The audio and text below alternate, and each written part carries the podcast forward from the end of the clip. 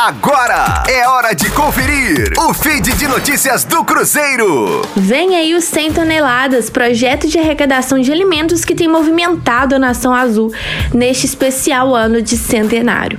Desta vez, o Clube 5 Estrelas convida o torcedor a doar alimentos não perecíveis em lojas oficiais da Raposa a partir do dia 31 de maio, podendo levar para casa um brinde especial e exclusivo. O presente estará garantido ao cruzeirense que adquirir um dos vários produtos disponíveis nas lojas oficiais participantes do projeto e doar um quilo de alimento não perecível. Serão nove pontos de recolhimento das contribuições.